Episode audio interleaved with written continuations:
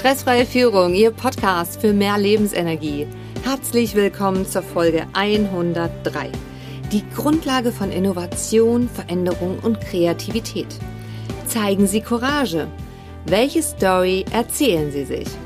Mein Name ist Rebecca Sötebier und falls Sie ganz neu sind hier im Podcast, ich arbeite als Führungskräftecoach und Trainerin, bin mehrfach zertifiziert von unterschiedlichen Instituten und habe ein Diplom in Sport und Fitness. Ich komme aus einer mittelständischen Unternehmerfamilie. Wir haben pneumatisch-hydraulische Steuerungssysteme damals hergestellt und international gearbeitet. Meine Kunden bezeichnen mich gerne als die Geheimwaffe, denn sie erzielen durch die jahrzehntelange Erfahrung sehr gute und langfristige Erfolge für ihre Unternehmen, Teams und in privaten Beziehungen, genauso wie in der Beziehung mit sich selbst. Und in dieser Folge geht es um das Thema Zeigen Sie Courage. Welche Story erzählen Sie sich? Ich habe zwischen den Jahren den TED Talk von Brené Brown über Vulnerability gesehen und da war mir klar, das möchte ich unbedingt mit Ihnen teilen. Mir ist nochmals mehr deutlich geworden, wie wichtig es ist, Verletzlichkeit zuzulassen und zu zeigen. Denn wenn man gute, unstabile Beziehungen haben möchte, ist das die Grundlage von allem.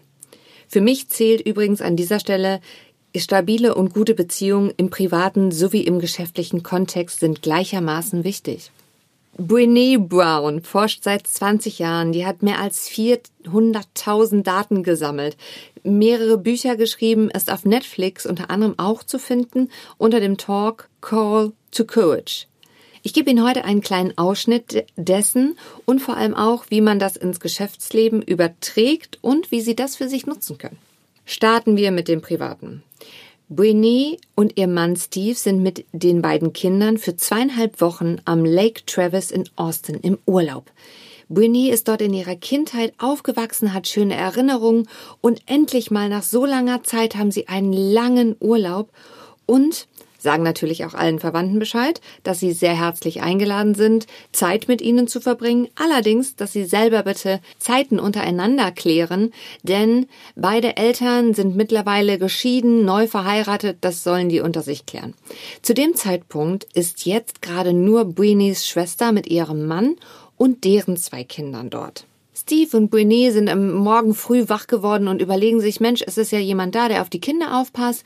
Dann lass uns doch mal zusammen das schöne, klare Wasser genießen und rausgehen und eine Runde schwimmen. Nach einer Weile sagt Brene zu ihrem Mann total verliebt und überschwänglich, Steve, es ist so wunderbar mit dir hier.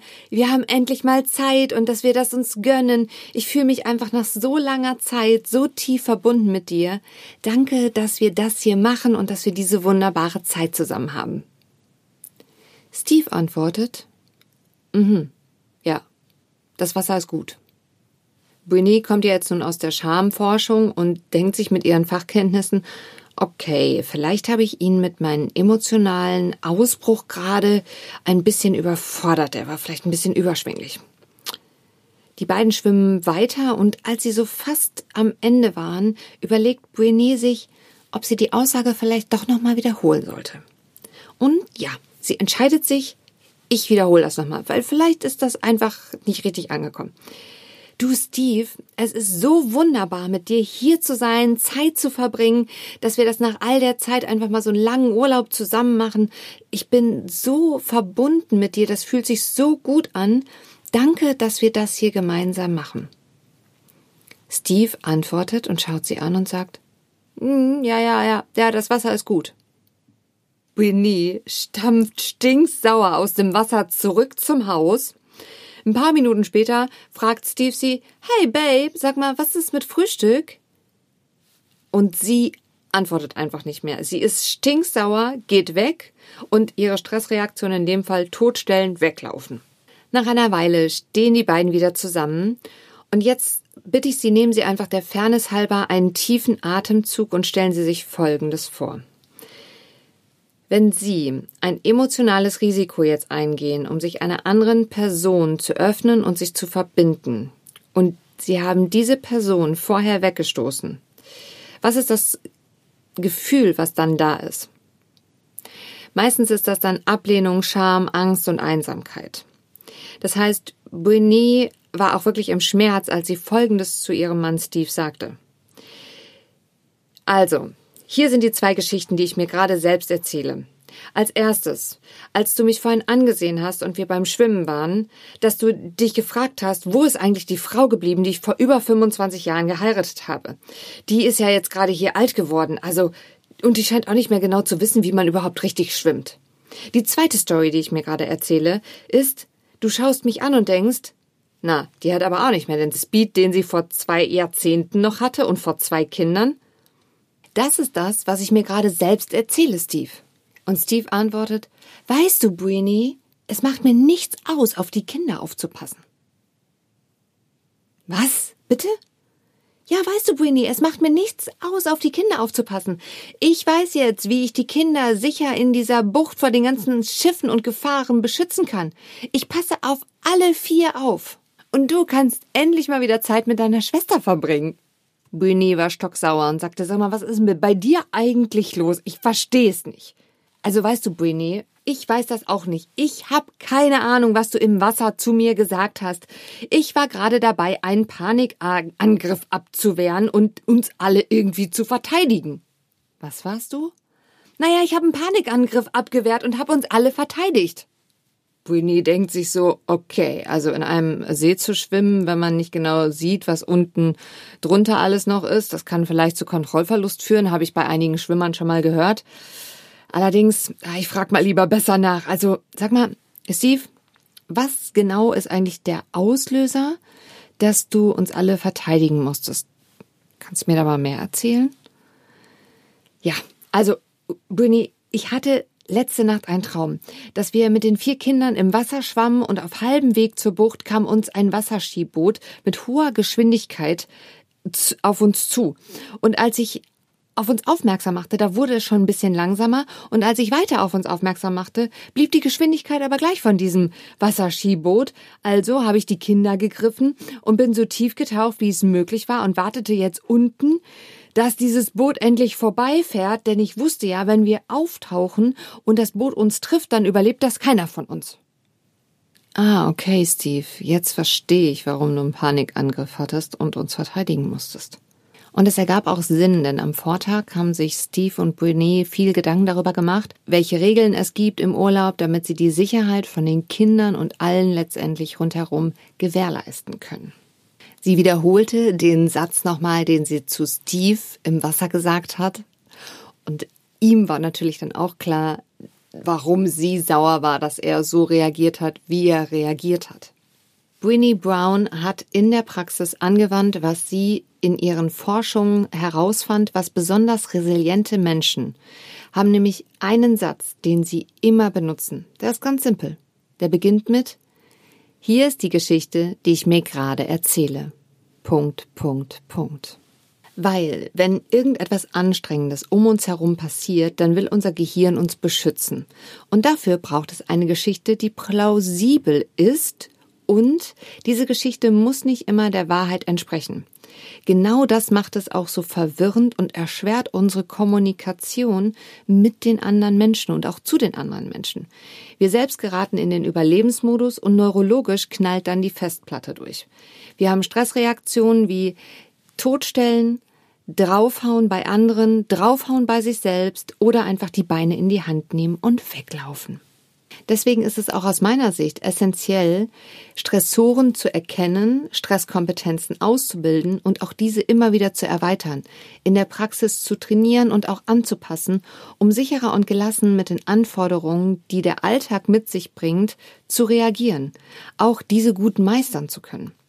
Und macht man das nicht, dann hat man immer den Punkt, man fragt sich, warum ist man ständig ausgelaugt, warum ist man noch gestresster, schlecht gelaunter, man hat mehr Streit, man hat mehr Frust, man ist wütender, hängt einfach damit zusammen, die Stressoren müssen genau benannt werden, damit wir sie verändern können. Ergibt das einen Sinn für Sie? Buini und Steve machten es auch an manchen Tagen in ihrer Ehe so, dass sie sich die Geschichte folgendermaßen erzählten. Hier ist die Geschichte, die ich mir erzähle. Wissen Sie, in unserer Gesellschaft sind die angenehmen Gefühle wie Freude, Kreativität, Inspiration und so weiter immer gern gesehen. Allerdings, es hat uns keiner beigebracht, wie wir mit Wut, Ablehnung, Scham, Angst, Unsicherheit und all den zahlreichen unangenehmen Gefühlen, die wir als Mensch einfach haben, wie man damit souverän umgeht und diese auch zu meistern, damit wir wirklich menschliche Verbindung und Verletzlichkeit zeigen können und Verbindungen eingehen können. Jetzt mutig zu sein und sich mit diesen unangenehmen Dingen auseinanderzusetzen, ist als Ergebnis immer, dass man wieder mehr Freiraum bekommt, innere Freiheit und stabile Beziehungen. Lassen Sie uns jetzt das mal in den beruflichen Kontext setzen. Wenn Sie jetzt ein Projekt haben mit zwei Teammitgliedern und es ist alles für den Start vorbereitet, Sie haben als Chef alles mit dem Team besprochen und die beiden können jetzt gemeinsam starten. Jetzt kann es sein, dass einer aus Ihrem Team sehr gut daran ist, die ganzen Möglichkeiten sofort zu erkennen, hat die Idee, wie man das ganze Projekt gut angehen kann und ist allerdings ein schlechter Kommunikator nach außen. Das heißt, der hat die Idee, legt sofort los, arbeitet die ganze Nacht durch, am nächsten Tag kommt der freudestrahlend zur Arbeit, zeigt, dass das Projekt fertig ist und sagt, jetzt können wir das so und so und so machen. Er denkt auch, er hat allen anderen einen Gefallen getan, dass er jetzt die ganze Nacht durchgearbeitet hat und das Projekt fertig ist. Der zweite, der in diesem Team ja noch mitarbeitet, hat jetzt die Kernkompetenz, dass er immer sehr schnell die ganzen Fallstricke erkennt, dass er die Strukturen sehr genau hat und er sieht natürlich auch sofort die Lücken, die dieses Projekt jetzt gerade hat und warum es damit halt auch definitiv vor die Wand fahren wird. Allerdings, weil sein Kollege die Keule rausgeholt hatte und gezeigt hatte, wie toll er war und dass er das Projekt ja alleine gestemmt hat, denkt dieser sich, hm, ne, mich hat er nicht gefragt, er hat mich nicht mit eingebunden, dann sage ich jetzt auch nicht, was da alles schief läuft. Lassen wir mal einfach so laufen. Dieser Mitarbeiter befindet sich gerade im Todstellmodus. Denn auch wenn er weiß, dass es wichtig ist, dass er etwas dazu sagt und eine Möglichkeit findet, in Kommunikation zu gehen, wird dieses Projekt erstmal wahrscheinlich vor die Wand laufen müssen. Oder dem Chef, der natürlich auch mit involviert ist und dann nachfragt, wo dann halt immer kurz vor knapp auftaucht, hier passt was nicht und dann müssen wir nochmal gerade schnell korrigieren, sorgt allerdings dafür, dass sehr viel Stress da ist, dass sehr viel Druck da ist, die Stimmung von allen sehr angespannt und gedrückt ist und vor allem, meistens ist es auch so, dass vielleicht sogar der Kunde unzufrieden wird aufgrund dessen, wie die Arbeit einfach abgegeben wird. Das muss der Chef natürlich dann meistens nachher wieder abfedern. Und nur für den Fall, dass Sie jetzt zu denjenigen gehören, die auf Anhieb Sachen auf einen Blick erkennen, sofort losgehen wollen, diese Idee super finden, könnte ein möglicher Schlüssel für Sie sein, erstmal einen Moment innezuhalten und ihr Team zu fragen, die anderen zu fragen und in Austausch zu gehen, wie denn deren Meinung ist zu dieser Idee, die sie gerade haben. Und falls Sie zu denjenigen gehören, die meistens sofort sehen, wenn Dinge schieflaufen, die sehr strukturiert sind und auch wenn sie nicht gefragt wurden, dass Sie dann zumindest nachfragen und in Kommunikation bleiben und sagen, möchten Sie meine Meinung dazu wissen? Wenn hier ein Nein kommt, dann haben Sie immer noch die Möglichkeit zu fragen, okay, was ist denn mit XYZ? Also das, was Sie halt auch sehen, was vor die Wand läuft, damit der andere erkennt, dass wir das Projekt anpassen müssen, um nachher auch ein erfolgreiches Ergebnis zu bekommen. Falls Sie jetzt denken, das sollte ja im Unternehmen und im Team selbstverständlich sein, schauen Sie sich mal um in Ihrem Unternehmen und beobachten Sie auch mal bei sich selber, wie schwer oder wie einfach Ihnen das auch fällt, da in Kommunikation zu bleiben in solchen Situationen. Fassen wir nochmal zusammen. Breenie Brown fand bei ihren Forschungen heraus, dass sehr resiliente Menschen, also widerstandsfähige Menschen, einen simplen Satz benutzen. Hier ist die Geschichte, die ich mir gerade erzähle. Punkt, Punkt, Punkt. Und dann legen Sie los. Wenn Ihnen dieser Podcast gefällt, dann teilen Sie ihn gerne mit Freunden und Kollegen. In der nächsten Folge hören Sie mein Resümee aus zwei Jahren Podcast, was lief alles schief und welche Erfolgsgeschichten sind entstanden. Bleiben Sie am Ball, Ihre Rebecca Sötebier.